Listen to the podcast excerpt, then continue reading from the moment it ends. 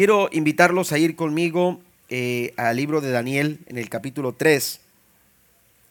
Todos reaccionamos de diferentes formas a, las situaciones. Pudiéramos estar pasando eh, eh, por la misma situación, estar en, el mismo momento, en el mismo tiempo, en el mismo lugar, pero pudiéramos estar reaccionando de una manera diferente, distinta a lo que está pasando. Que estamos en la misma posición, aunque estamos en el mismo lugar eh, de cualquier persona que nos acompañe, con cualquier persona que nos acompañe, todos reaccionamos de una manera distinta. Eh, tenemos reacciones diferentes y vale la pena señalar en esta, en esta tarde eh, la importancia de saber que eh, en medio de las circunstancias y en medio de las situaciones complicadas que de pronto la vida pudiera presentarnos, nosotros tenemos que tener la seguridad de que Dios está en control. ¿Cuántos dicen amén? Dios siempre está en control. A usted y a mí eh, las cosas se nos pueden salir muy fácil de control. Y por eso nos, desesperamos, por eso nos, nos angustiamos, por eso nos eh, a veces tan, eh, tan desesperados porque, porque nos gusta tener el control, nos gusta tener todo en su lugar, todo eh, de acuerdo a lo que hemos planeado.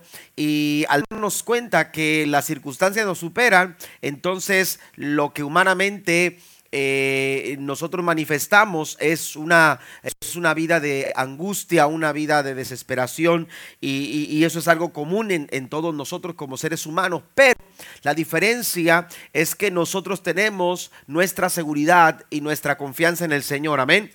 Y cuando nosotros tenemos esa confianza y esa seguridad, tanto usted y yo, eh, eh, al tener esa confianza, tenemos la plena, la plena certidumbre de que Dios está trabajando. Amén. Que Dios está obrando su perfecta voluntad en nuestra vida. Y, y esa es la parte de Dios, pero ¿cuál es nuestra parte? Amén, porque yo ahora mismo estoy pasando, diría usted, o, podemos estar ahora mismo pasando por alguna situación complicada. Y entonces digo, bueno, yo sé, Dios está trabajando, Dios está obrando, Dios está planeando todo, Dios está eh, orquestando todo. Pero, ¿cuál es mi parte? ¿Qué es lo que a mí este, me toca hacer cuando Dios está haciendo ya lo que Él tiene que hacer? Bueno, yo quiero hablarle sobre eso en esta, en esta noche. ¿Cuál es la parte nuestra en medio de las circunstancias complicadas, porque hoy quizás las cosas están bien, pero mañana no sabemos. La vida nos puede cambiar en un momento, pero ¿cuál debe de ser nuestra actitud? ¿Cuál debe de ser nuestro proceder cuando estamos pasando por momentos complicados, por momentos difíciles? Quiero para ello señalar lo que dice la escritura en Daniel capítulo 3, Versículo 1 en adelante dice la Biblia, el rey Nabucodonosor hizo una estatua de oro que medía 27 metros de altura y 2 metros y medio de ancho, estoy leyendo la nueva traducción viviente, y la levantó sobre la llanura de Durá, en la provincia de Babilonia. Luego envió mensajes a los altos funcionarios, autoridades, gobernadores, asesores, tesoreros, jueces y magistrados, y a todos los funcionarios provinciales para que asistieran a la dedicación de la estatua que había levantado. De modo que todas estas autoridades vinieron y se pusieron de pie ante la estatua que el rey Nabucodonosor había levantado. Entonces un vocero proclamó, gente de todas las razas, naciones y lenguas, escuchen el mandato del rey cuando oigan tocar la trompeta, la flauta, la cítara, la lira, el arpa, la zampolla y otros instrumentos musicales, inclínense rostro en tierra y rindan culto a la estatua de oro del rey Nabucodonosor. Cualquiera que se rehúse a obedecer será arrojado inmediatamente a un horno ardiente. Así que el sonido de los instrumentos musicales Toda la gente de cualquier raza, nación y lengua se inclinó rostro en tierra y rindió culto a la estatua de oro que había levantado el rey Nabucodonosor. Sin embargo, dice el verso 8, algunos de los astrólogos se presentaron ante el rey y denunciaron a los judíos. Dijeron al rey Nabucodonosor, que viva el rey usted emitió un decreto que exige a todo el pueblo inclinarse y rendir culto a la estatua de oro al oír la, tocar la trompeta, la flauta, la cítara, la lira, el arpa, la zampolla y todo instrumento musical.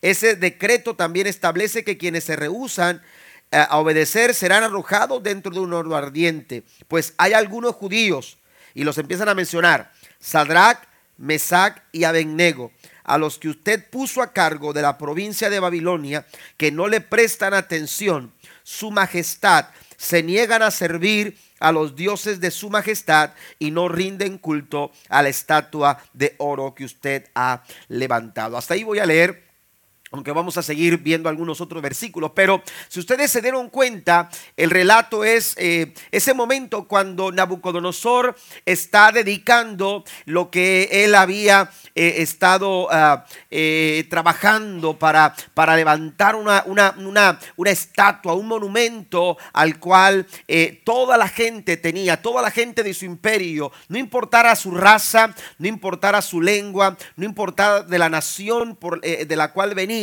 toda la gente de su imperio tenía que adorar a la estatua. Y ahí había judíos. Y la Biblia dice que cuando se, tenían que inclinar, la Biblia dice que fue fácil identificar a unos judíos que no estuvieron dispuestos a adorar la estatua que Nabucodonosor eh, había, había eh, levantado para ser adorada. Ahora, aquí hay algo muy interesante porque eh, del capítulo 1 al, al, capítulo 3 nos damos cuenta, hermanos, que pasaron muchos, muchos años, pasó tiempo. Eh, si ustedes se dan cuenta, eh, en el capítulo 1, eh, Daniel está expresando su deseo y, cómo había propuesto en su corazón no contaminarse y cómo él se puso a prueba y le dijo al jefe de los eunucos, pruébanos y danos, danos la oportunidad de, de demostrarte que vamos a estar bien y que todo va a estar bien, pero no nos obligues a hacer algo que vaya en contra de nuestras convicciones. En ese tiempo estamos hablando de que estos muchachos estaban ahí siendo entrenados. Ese entrenamiento por lo menos había durado tres años. Ahora nos encontramos eh, a hombres que tienen liderazgo, a hombres que están al frente de, provincias, a hombres que tienen autoridad, a hombres que están bajo cargo y que tienen, aleluya, responsabilidades de parte del rey. Es decir, eh, eh, la vida hasta ese momento iba bien. La vida hasta ese momento, hermanos, había sido difícil eh, eh, ese traslado desde Jerusalén, desde Israel hasta, hasta Babilonia y, todo ese periodo de, asimilación de lo que estaba pasando, todo ese periodo de, prueba, todo ese periodo de ajustes ya había pasado y ahora ya sabían eh, que estaban ahí y que tenían cargos y, que podían desempeñar y, y aún podían ellos expresar su fe. Pero ¿qué sucede cuando las circunstancias, hermanos, comienzan a tomar una dirección eh, eh, eh, distinta? Cuando lo que parecía un camino abierto se empieza a ver complicado, cuando las situaciones, cuando nosotros empezamos a entrar en situaciones de crisis, en esos momentos, aleluya, nosotros tenemos que saber responder, tenemos que saber reaccionar, tenemos que saber nosotros expresarnos delante del Señor. La Biblia dice que por nada nos afanemos. La Biblia dice que por nada nos angustiemos. La Biblia dice que por nada nos preocupemos, sino que presentemos cualquier queja, cualquier eh, situación complicada, dice la Escritura, por nada estéis afanosos, sino que sean conocidas todas vuestras peticiones. ¿Escuchó esto? Todas vuestras peticiones. Aleluya, cualquier necesidad, cualquier situación, cualquier momento, aleluya, que viene a traer con, eh, eh, situaciones eh, difíciles a tu vida. El Señor, estoy esperando que las traigas a mí. Aleluya, tráelas al Señor. Pon toda petición delante del Señor en toda oración y súplica. Dios espera que nosotros sepamos hacer lo que tenemos que hacer cuando Él está trabajando su voluntad, su perfecta voluntad en nuestras vidas. La Biblia nos dice que eh, para ese momento estos hombres, Sadrach, Mesach y Abednego, aleluya, estaban a cargo de la provincia de Babilonia. Estaban ahí, aleluya, presentes cuando se les convocó e-, en esa reunión. Sin embargo, ellos no estuvieron dispuestos a adorar un Dios que no era su Dios. Aleluya, ellos estaban listos para adorar a Jehová de los ejércitos, pero renunciaron, renunciaron por las convicciones que había en su corazón, renunciaron a adorar a cualquier otro Dios que no era el Dios de Israel. Den un aplauso fuerte al Señor en esta hora. Pero a veces hacer lo correcto nos pone en una situación, aleluya, que, que se nos hace difícil. Amén. Que se nos hace difícil y entonces eh, eh, eh, no sabemos de hacer lo que tenemos que hacer. ¿Por qué? Porque, porque sabemos que el resultado quizás no va a ser lo que nosotros quisiéramos. No queremos pasar por ahí. Pero siempre, como lo decíamos este domingo por la mañana, siempre tenemos que buscar hacer lo correcto. Siempre tenemos que vivir una vida íntegra delante del Señor y delante de los hombres. Ahora, yo quiero mencionar cuatro, cuatro cosas, cinco cosas, perdón, cinco, cinco eh, eh, formas en las que Dios espera que nosotros reaccionemos cuando pasamos por momentos difíciles. Primera, primera reacción, nosotros tenemos que reaccionar con fe. Amén. Tenemos que saber reaccionar, aleluya, eh, de esta manera. Cuando las circunstancias, cuando la vida se torna complicada, nuestra reacción ante cualquier situación como esta debe de ser, aleluya, un corazón de fe una fe inconmovible, una fe, aleluya, eh, eh, eh, firme, una fe que nos sostenga, aleluya, en medio de las circunstancias y de las adversidades. Es importante que nosotros en medio de cualquier crisis, en medio de cualquier situación, aleluya, nosotros demostremos fidelidad al Señor, aleluya. Y esto fue lo que sucedió con estos muchachos. Estos muchachos, aleluya, ellos eh, eh, demostraron que su fe no estaba, eh, no estaba a cambio de, de las circunstancias. su fe no iba a cambiar, sus convicciones no iban a ser distintas porque de pronto las circunstancias empezaron a complicarse. Cuando los momentos empezaron a ver complicados, ellos sostuvieron su fe y demostraron, aleluya, que la fe de estos jóvenes hebreos, como se les conoce, a Sadrach, Mesaya, Bennego, era una fe firme, una fe estable, una fe inconmovible. Y esa debe de ser nuestra reacción. Cuando llega la adversidad, cuando las circunstancias difíciles tocan a la puerta de nuestra vida, nosotros tenemos, hermanos, que afirmar nuestra fe en el Señor. ¿Cuántos dicen amén a esto?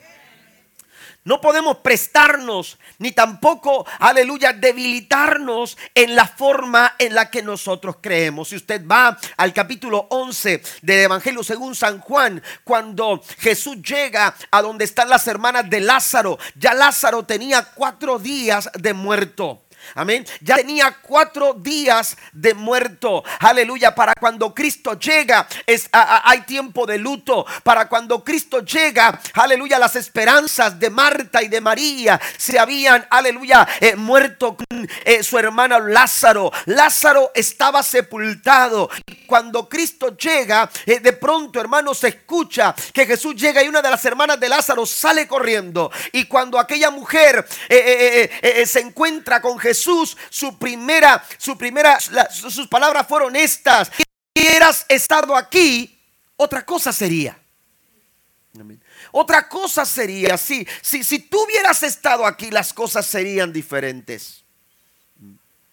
A veces pensamos, aleluya, que si, si no hubiéramos pasado por esto, si hubiéramos caminado de esta manera, si hubiéramos hecho lo otro, pero la verdad es que no podemos retroceder al tiempo. Amén. No podemos cambiar las cosas del pasado. Tenemos que saber afrontar el presente con la expectativa a un futuro mejor cuando nosotros tenemos nuestra confianza firme y puesta en el Todopoderoso. Den un aplauso al Señor esta tarde.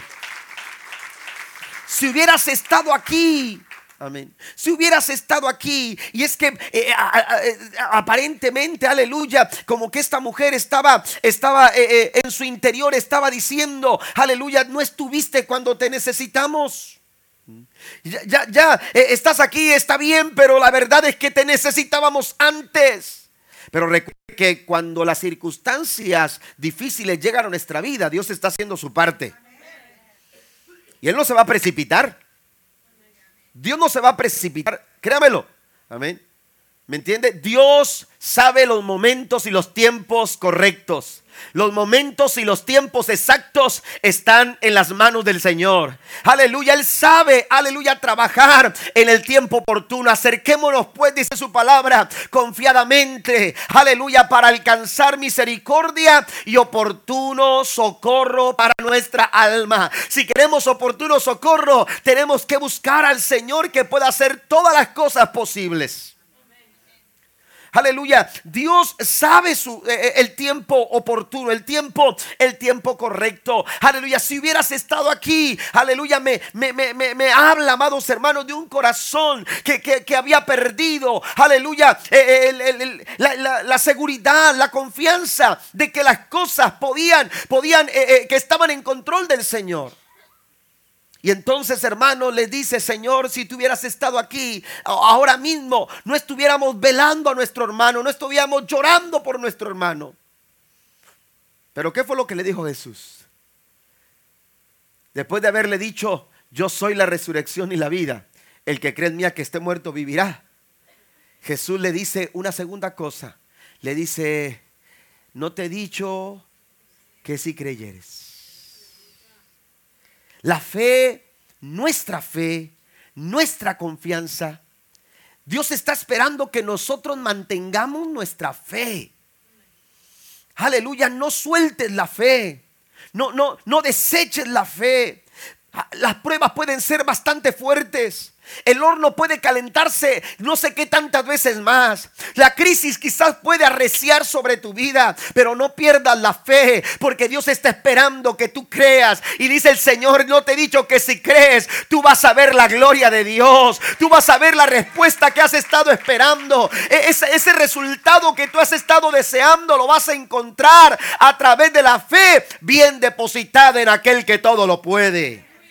Tenemos que creer tenemos que abrazar la fe. Amén. Una fe como la de estos muchachos. Aleluya. Que aun cuando, cuando, cuando había la intimidación, porque es lo que hace el enemigo. El enemigo trata de intimidarnos con pensamientos Amén. Psicológicamente a veces, hermanos, el enemigo trabaja en nuestra mente para poner pensamientos, aleluya, que vayan de alguna manera socavando nuestra fe y nuestra confianza. Aleluya, pero nosotros tenemos que afirmar nuestros pies en la roca inconmovible que es Cristo Jesús. Aleluya. El salmista David decía, Él me sacó del pozo de la desesperación de lobo cenagoso, aleluya, en ese momento de desesperación cuando no sentía, aleluya, un lugar seguro donde apoyar mi pie, de ahí el Señor me sacó, y sabe para qué me sacó, dice el samista, para poner mi pie sobre peña, sobre roca, esa roca es Jesús, esa roca no se mueve, esa roca permanece, esa roca nos da la fortaleza que necesitamos para lograr alcanzar la victoria. Hay que mantener nuestra fe. No pierda su fe. Tenga la confianza, yo lo animo en esta noche. Aleluya, tenga fe. Aleluya, para ver el resultado que usted ha estado esperando. No te he dicho que si crees verás la gloria del Señor. Número dos, también, amados hermanos, una segunda reacción es, aleluya, eh, un corazón paciente. Además de un corazón de fe. También se necesita, hermanos, un corazón que, mantenga la paciencia, que sea paciente. Una paciencia incansable. Y cuando hablamos de este tipo de paciencia, hermanos, mire, porque es importante la paciencia? Dice el salmista en el Salmo 40, dice, pacientemente esperé en el Señor. Amén. Lo que pasa es que a nosotros no nos gusta esperar. ¿A quién le gusta esperar? No nos gusta esperar, nos desesperamos. Pero dice el salmista, yo usé de paciencia, porque para poder esperar tienes que ser paciente. Y si no sabes, eh, eh, si no tienes paciencia, no vas a poder esperar. Y por tu impaciencia, tú puedes perderte la oportunidad de alcanzar tu milagro, de ver la respuesta, de encontrar, aleluya, la victoria. Pero a veces nos impacientamos tan fácilmente, perdemos tan fácilmente la paciencia. Pero escuche lo que, a, qué me refiero con paciencia? Cuando hablo de paciencia, amados hermanos, me refiero a tener un corazón capaz de comprender que Dios está de nuestra parte y que Él está trabajando su propósito en mi vida. Esto es lo que David comprendió. Por eso Él decía, aleluya, aunque afligido yo, y necesitado, estoy seguro de algo. Jehová está pensando en mí. Jehová está pensando en mí. Dios, amados hermanos, está pensando, Dios está pensando en tu familia. Dios está pensando en los tuyos. Dios está pensando en tu vida. Aleluya, Dios no ha dejado de, no has dejado de estar en el pensamiento de Dios, pero a veces nos impacientamos. Amén. ¿Verdad? Yo tengo un sobrino eh, que es muy impaciente cuando se trata de la comida. Y desde chiquito. Y dice mamá, platicaba mamá, decía, dice, ah, porque vive cerquita de ellos y, y entonces ah, dice que llegaba de la escuela y desesperado con hambre. Y le decía, abuelita, ya está la comida. Ya falta poquito, hijo. Y se iba, ya abuelita. Ahorita, hijo, espérame. Y se volvía ahí, ya abuelita. Tengo mucha hambre, abuelita. Dice, con aquella cara de angustia. Pero a veces, hermanos, somos tan impacientes. Amén. Como si usted fuera y le saque, bueno, no te van a estar la comida, pero cómetelo así, hijo. ¿A cuánto le gustaría comerse un caldo que no está listo? Con la verdura todavía dura, la carne todavía dura. Amén. ¿Verdad que no? ¿Eh? Pero usted tiene que ser paciente por más hambre que usted tenga. Usted tiene que ser paciente porque usted se va a sentar y va a disfrutar de un rico caldo de res con verdura, con tuetanito. Ah, ahí sí, gloria a Dios, dijeron. ¿Verdad? ¿Dónde está ese?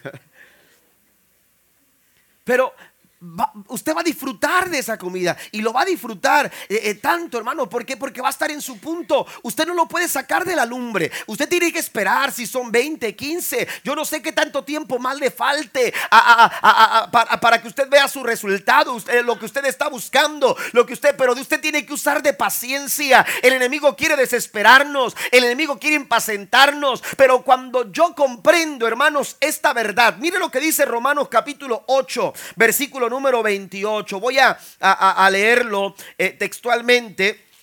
Romanos 8, 28. Por favor, vaya conmigo. Yo sé que lo, lo sabe de memoria.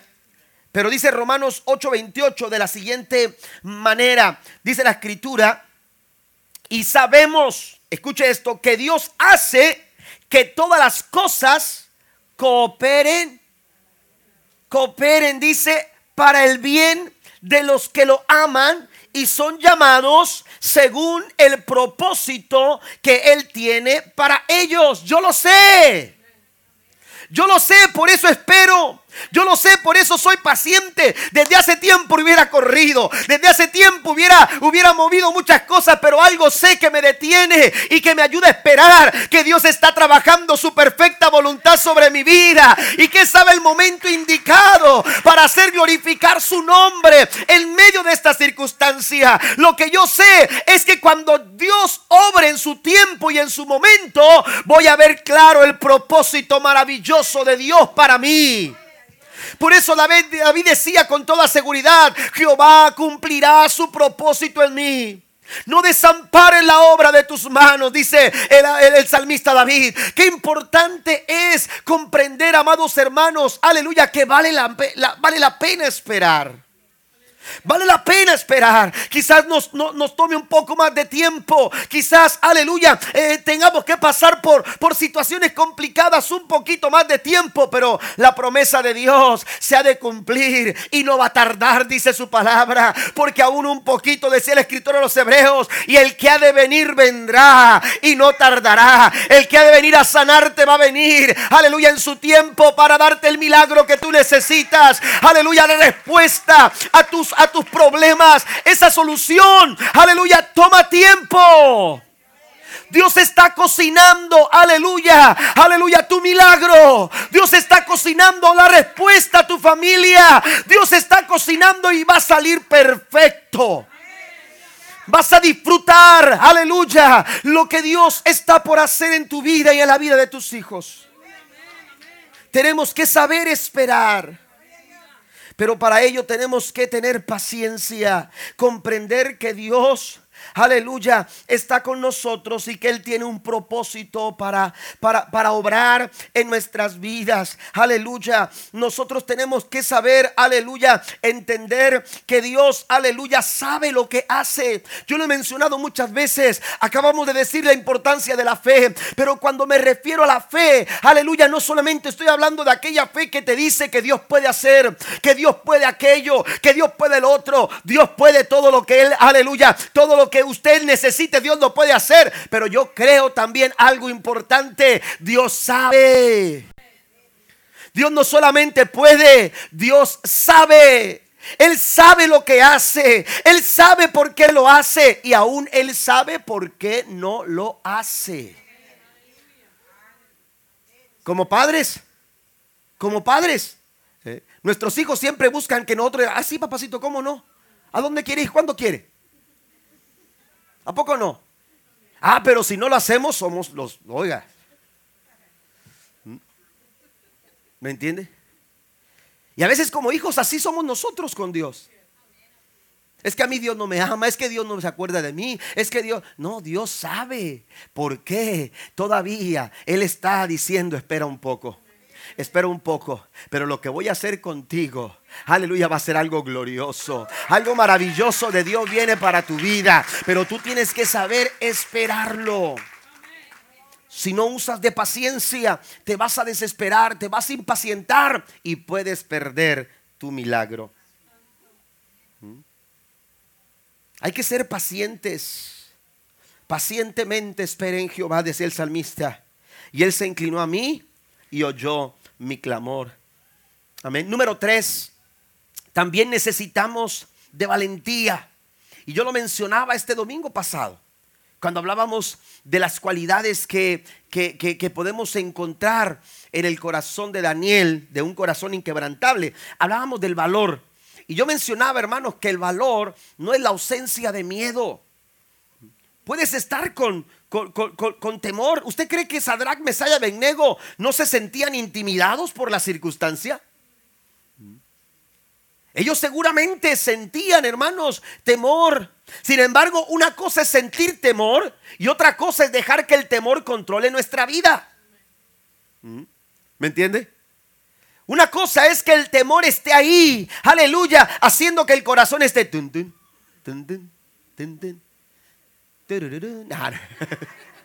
ya ese es el, tiburón, ¿verdad? ¿Se acuerdan de esa película, no? Oigan, ah, nosotros corríamos atrás del mueble porque nos... Y luego hicieron la 1, la 2, la 3, olvídese. Y se hizo muy famoso ese ruido. Pero a veces el corazón nos hace así y, nos, nos, empieza eh, eh, con, con, esa sensación. Pero yo no puedo dejar que el temor me paralice. Yo no puedo dejar que el temor me, me, detenga, que no me permita avanzar. Yo necesito, hermanos, tener ese valor que aún a pesar de, de, la intimidación, aún, a pesar de los temores que vienen a mi vida, yo pueda dar el siguiente paso. Ese es valor. Valor es seguir adelante aún cuando el temor quiere, aleluya, tocar, eh, eh, eh, tomar tu corazón. Pero tú dices, yo tengo que seguir, yo tengo que continuar, yo tengo que enfrentarlo todo, aleluya. Y este es el valor que encontramos en estos jóvenes hebreos, que aún a pesar de que pudieron haber hecho lo que todos hicieron en ese momento, aleluya, ¿qué, les costaba? Solamente doblarse las rodillas, solamente inclinarse, era solamente un, momento, era solamente un tiempo, eh, no, no, tenían que hacerlo eh, eh, todo el tiempo, era solamente complacer al rey, pero cuando tú eres una, una gente de fe, cuando tú eres un hijo de Dios, cuando tú eres un fiel discípulo de Cristo, aleluya, cualquier intimidación, aleluya, no, tú no la vas a permitir que esta te lleve a hacer algo que no le, que no le agrada al Señor, aleluya, porque puedes agradar a los hombres, pero no se trata de agradar al hombre, si tenemos que agradar a alguien, tenemos que agradar al Rey de Reyes y Señor de Señores. Si para eso tengo que hablar la verdad, si para eso tengo que caminar en la verdad, si para eso tengo que, aleluya, vivir la verdad, hermano, lo voy a hacer. Pero no me voy a doblegar, no voy a permitir, aleluya, que, que, mi vida espiritual, que mi vida de fe se venga abajo, porque eso es lo que quiere el enemigo. Mire, una de las armas que Satanás utiliza para, para hacer flaquear nuestro, nuestro caminar con Cristo es precisamente el temor. Pero la Biblia nos dice que en el amor de Dios no hay temor, porque el amor de Dios echa fuera todo temor. Aleluya. Quiere sentir el valor, aleluya, de Dios sobre su vida. Quiere sentir esa clase de valor. Llénese del amor de Cristo. Cobíjese con el amor del Señor. Porque cuando el amor de Cristo está presente, hermanos, no hay lugar al temor. He mencionado también que Josué, cuando Dios le dice, levántate para cruzar el, el Jordán y entregar la tierra, que, yo les prometí que les iba a dar. La Biblia dice que cuando Dios le llama a Josué, Dios le dice, necesito que seas esforzado, pero también que seas muy valiente. Que tengas valor. Amén. La vida, aleluya, de victoria, la vida de triunfo, la vida de constancia en el Señor, es una vida de valor cristiano. Es una vida, amados hermanos, aleluya, de valor cristiano, una vida que aún a través de los desafíos que las circunstancias nos presenten, aleluya, no retrocede, no da marcha atrás. Amén. Nosotros, hermanos, dice su palabra que no somos de los que retrocedemos para perdición del alma, sino de los que perseveramos. ¿Cuántos dicen amén a esto? Dios está buscando gente que persevere, aún en tiempo de aflicción, aún en tiempo, aleluya, de adversidad. Gente que diga, yo no voy a adorar a otro Dios que no sea el Dios al cual yo sirvo.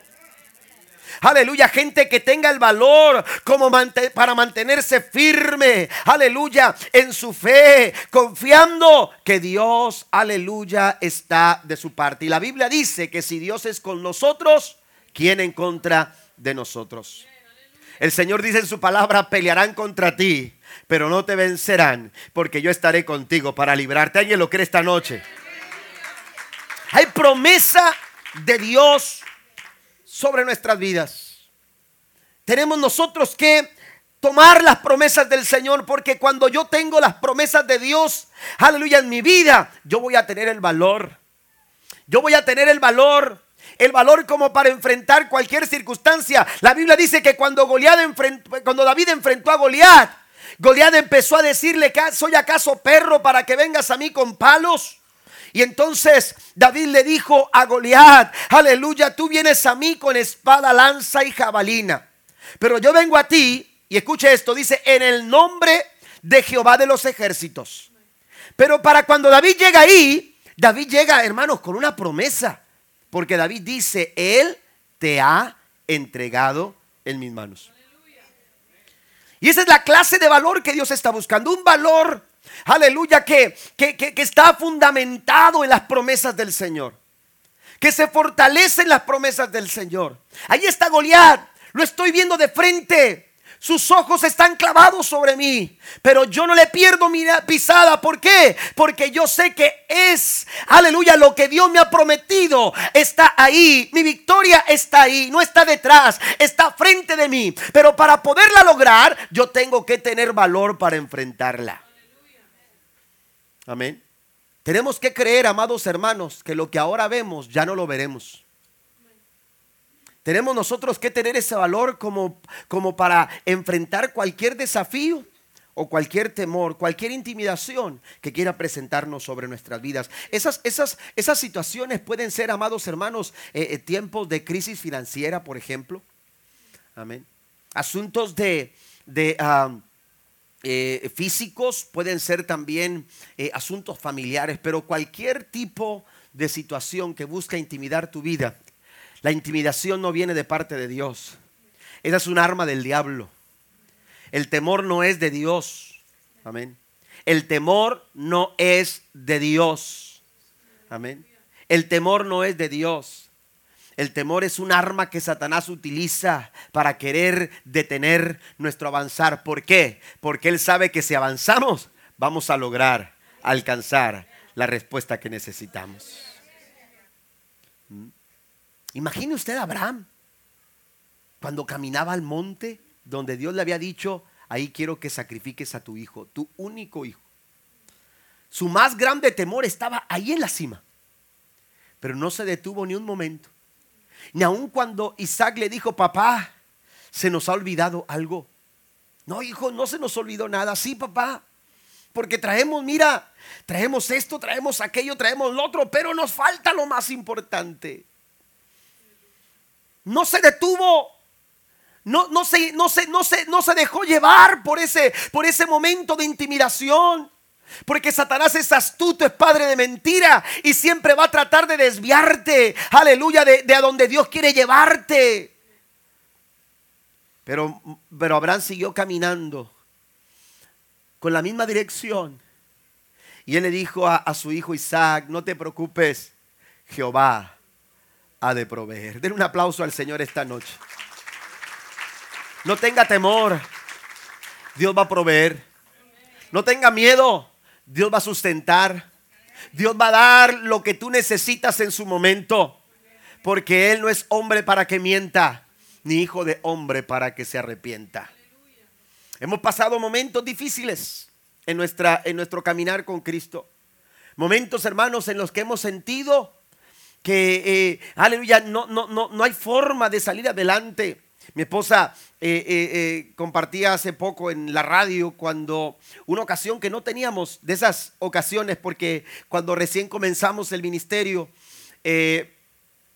hubo momentos en los que hubo mucha escasez y una de esas veces, hermanos, en que no teníamos absolutamente nada. Amén. Yo no sé cuánto tiempo teníamos en que extendíamos lo más que podíamos, hermanos, lo que había en la alacena. Pero teníamos a Areli y a Basti pequeñita, si no me equivoco. Y entonces, cuando, cuando parecía que todo se había acabado, así como aquella mujer que solamente tenía un poquito de harina y un poquito de aceite, así nos encontrábamos esa vez. Y cuando pensamos que era lo último, Amén. Lo último, y, yo sé que pudiéramos haber hecho llamadas, pudiéramos ir a, eh, porque a veces está la comadre, el compadre, que el abuelo, que el vecino, que si esto y un poquito de azúcar y acá, pero nosotros decidimos creerle al Señor. Y, cuando parecía, hermanos, que era lo último que teníamos, hermanos, aleluya, e, era, era la noche. Y, y, entonces, hermanos, cuando parecía que era lo último, en ese momento, hermanos, llegó una familia. Llegó una familia de puras mujeres. Amén de puras mujeres, la hermana Carolina Vázquez, Cindy Vázquez, Ninfa Vázquez, Aida Vázquez. Y cuando llegan, hermanos, oiga, no llegaron con bolsitas de HIV. Déjenme platicarle. Llegaron con costales costal de harina, de arroz, de papas. Y yo les, di, les dije, ¿qué, pasó? Y dijo, es que les, les traemos eh, eh, comida. Y, y, oiga, yo, ¿quién les dijo? Yo con ganas de decirles eso, pero yo nomás le dije, bueno, déjenme bajar todo yo. Le decía yo, no, no, no te preocupes. Dice, nosotros, eh, mi papá nos, nos enseñó a cargar. Así decía Cindy, decía Cindy, ahora es una sierva del Señor. Y dice, decía Cindy, mi papá, nosotras como somos casi puras mujeres, dice, eh, eh, nos traía trabajando, cargando un montón de cosas, dice. Y bajando, hermanos, de la camioneta, era una ven. Y bajando de la ven, y de la ven, hermanos, comida y comida y comida. ¿Sabe por qué? Porque Dios es el Dios que provee. Dios es el Dios que provee. Nunca nos deja ¿Por qué tener miedo? ¿Por qué intimidarnos? El enemigo se levanta como río, dice la palabra del Señor. Pero la Biblia dice que el Espíritu de Jehová levanta bandera en contra de él. Hay una bandera de bendición que el Espíritu Santo ha puesto sobre mi casa, sobre mi familia, sobre mi iglesia. ¿Cuántos dicen amén? Dios va a proveer todo lo que necesitemos conforme a sus riquezas en gloria. Y yo creo, hermano, que Dios provee y siempre cuando, y mis hijos lo saben, cuando nosotros oramos por lo que Dios nos da, siempre oramos y decimos, Señor, las familias de nuestra iglesia. Señor, las familias de nuestra iglesia y a donde quiera que vamos, si comemos en algún lado o estamos comiendo en casa o recibimos algo en casa, Señor, las familias de nuestra iglesia. Así que hay provisión para mi casa y hay provisión para su casa también. ¿Usted lo cree? Dios es un Dios que sabe, que sabe proveer. Amén. Número cuatro, pasen los músicos ya para, ya voy a terminar. Pasen los músicos, por favor. Número cuatro, también hermanos, otra de la reacción, hablamos de fe, hablamos de paciencia incansable, hablamos de valentía, pero también es importante responder con pureza creciente con, una, con, santidad, con integridad. Qué importante es que nosotros manifestemos también esta cualidad de nuestra vida. Sadrach, Mesaya, Bennego, aleluya, tuvieron la oportunidad, porque el enemigo siempre te va a dar una segunda oportunidad. Siempre te va a dar una segunda oportunidad. Pero mire lo que dice la escritura en el verso número, número uh, 13. Eh, eh, Entonces Nabucodonosor se enfureció y ordenó que trajeran ante él a Sadrach, Mesach y Abednego. Cuando los trajeron a Nabucodonosor les preguntó, ¿es cierto, Sadrach, Mesach y Abednego, que ustedes se rehusan a servir a mis dioses? Y, y más adelante dice, les daré una oportunidad más para inclinarse y rendir culto a la estatua que he hecho cuando oigan el sonido de los instrumentos musicales. Sin embargo, si se niegan, serán inmediatamente arrojados al horno ardiente y entonces, ¿qué Dios podrá rescatarlos de mi poder? Oiga, ok, ya lo habíamos hecho la primera vez, pero, pero, pero hay una, una oportunidad para cambiar. Piénsenlo bien, eh, eh, medítenlo bien. Pero la Biblia dice que aun cuando Nabucodonosor les dijo, les doy la oportunidad todavía de salvar su vida. La Biblia dice en el verso 16 que los jóvenes hebreos respondieron, oh Nabucodonosor, no necesitamos defendernos delante de usted. Si nos arrojan al oriente, el Dios al quien servimos es capaz de salvarnos. Él nos rescatará de su poder y de su majestad. Pero dice, aunque no lo hiciera, deseamos dejar en claro ante usted que jamás serviremos a sus dioses, ni rendiremos culto a la estatua de oro que usted ha levantado. Ni lo piensen, Nabucodonosor. No nos vamos a ensuciar. No vamos a cambiar nuestra manera de, ser, nuestra, nuestras convicciones. No las vamos a cambiar porque nos des una segunda oportunidad. Nosotros seguiremos sirviendo a nuestro Dios. Esa clase de pureza es la que Dios espera de nosotros. Hay gente que cuando, que cuando empiezan a suceder las cosas negativas en la vida, empiezan a renegar de Dios empiezan a alejarse del Señor, empiezan a tener dudas, empiezan a cultivar odio, enojo, rencores, amargura en el corazón. Pero cuando tú eres un hijo de Dios y le eres fiel al Señor, tú te mantienes íntegro, te mantienes puro. Y esta clase de pureza es la que Dios está buscando en, en, nosotros. La Biblia nos dice en el Salmo 139, mire, la escritura nos señala en el Salmo 139, versículo número 23 eh, y 24, nos dice la siguiente, de la siguiente manera, examíname, oh Dios, y conoce mi corazón, pruébame y conoce los pensamientos que me inquietan, señálame cualquier cosa en mí que te ofenda y guíame por el camino de la vida eterna. Cuando tú estás pasando por momentos y circunstancias como estas, tú necesitas hacer este tipo de oración. Tú necesitas responder de esta manera, diciéndole al Señor, Señor, estoy pasando por esto, pero que esta situación, aleluya, sea un examen de que yo no voy a cambiar mi fe, de que yo no voy a cambiar mi forma de vida, de que yo voy a permanecer tomado de tu mano y que no me voy a soltar de ti. Pase lo que pase, yo voy a permanecer fiel en santidad y en integridad a Dios. Nos vamos a mantener íntegros delante del Señor. No vamos a abandonar nuestra fe. Estos hombres estuvieron dispuestos a enfrentarlo todo, pero no estaban dispuestos a soltarse, a soltar su devoción, su consagración y su amor al Señor. Santiago capítulo 5, versículo 16, amados hermanos, Aleluya, dice que la oración del justo puede mucho. Pero en esos momentos cuando cuando Santiago está hablando de hacer oración por aquellas personas que están pasando por momentos de enfermedad o de problemas, Dice Santiago, aleluya, tomen, tomen en cuenta algo, confiesen sus pecados. Esos momentos de crisis, hermanos, son una plataforma para estar a cuentas con el Señor. Son una plataforma, aleluya, para estar a cuentas con Dios y, hacer un autoexamen y, y vernos a nosotros. Y si hay cosas que tenemos que cambiar, vamos a hacerlo. Estamos pasando por un momento de crisis. Vamos a examinar nuestro corazón y vamos a decirle, Señor, yo quiero ser un corazón limpio y santo delante de ti. Una pureza que crece, una santidad que va en aumento. La Biblia dice que la senda del justo es como la luz de la aurora. Va en aumento. Va en aumento. Aunque dice hasta que el día es perfecto. Dios está llamando a gente, hermanos, que esté dispuesta a mantenerse íntegra, aunque las leyes cambien, aunque las situaciones de la vida nos den, hermanos, de repente un cambio radical. Tenemos que permanecer fieles al Señor. Esta palabra no va a cambiar. Esta palabra sigue. Cielo y tierra pasarán, pero mi palabra no va, a, no va a pasar. Tenemos que seguir viviendo, hermanos, bajo la dirección de, esta, de, de la palabra del Señor, bajo la guianza de la palabra del Señor. Y por último,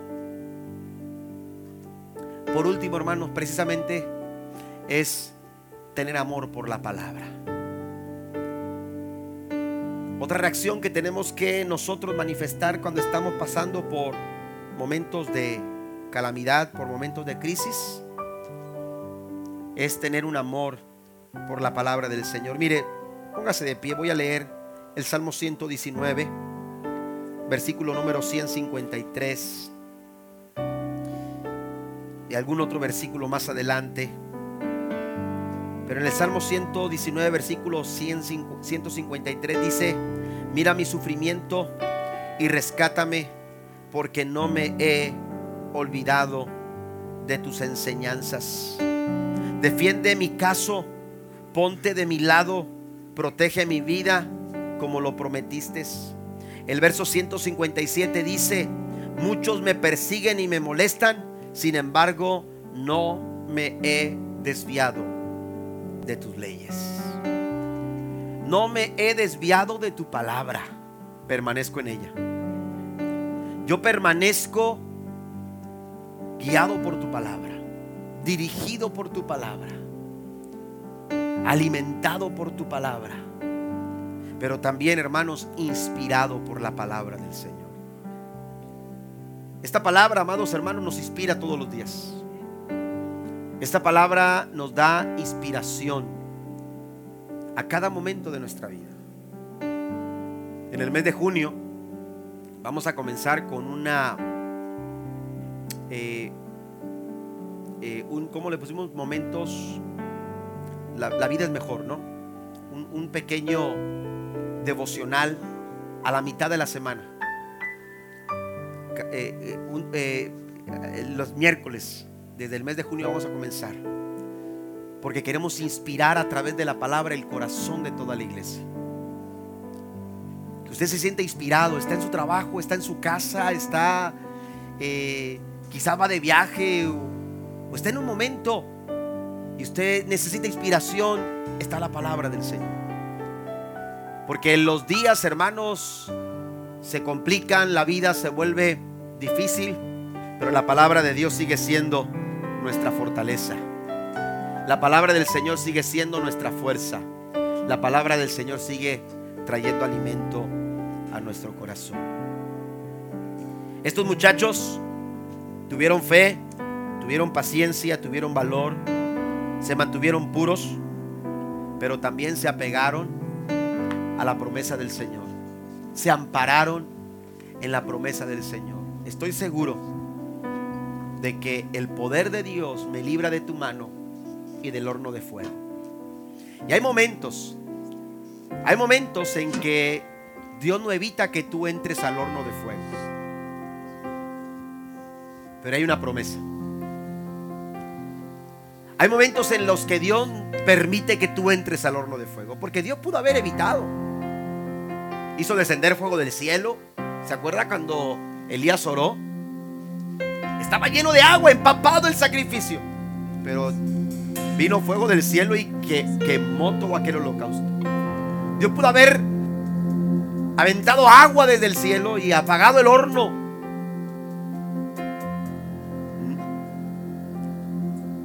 Estábamos en campaña allá en El Paso, eh, al ladito del Paso, Anthony, Nuevo México. Y una campaña de jóvenes y al aire libre.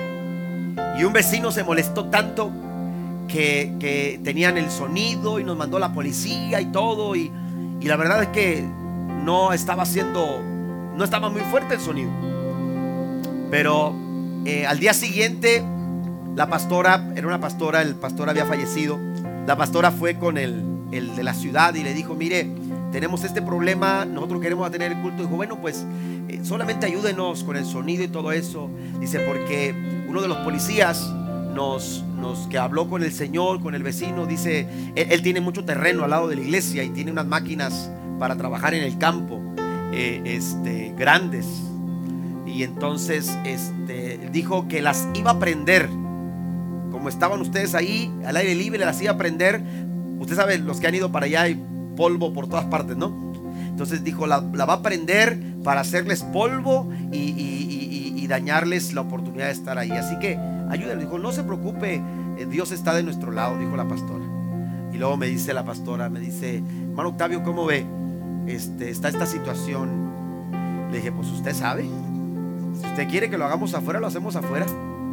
Pero si usted quiere lo hagamos adentro, el templo está grande, es un templo grande. Lo hacemos adentro. Dijo, no, ¿sabe qué? Vamos a hacerlo afuera en el nombre del Señor.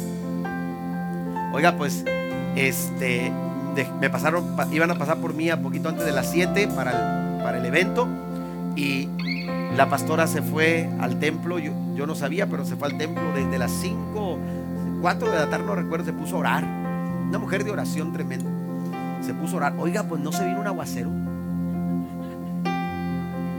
Un aguacero terrible. Nosotros estábamos en el parqueadero. Pero si un aguacero tremendo, todavía no ponían sillas ni nada. Pero si un aguacero tremendo, hermanos, que se inundó todo el terreno del Señor. Pues por más polvo que quiso hacer,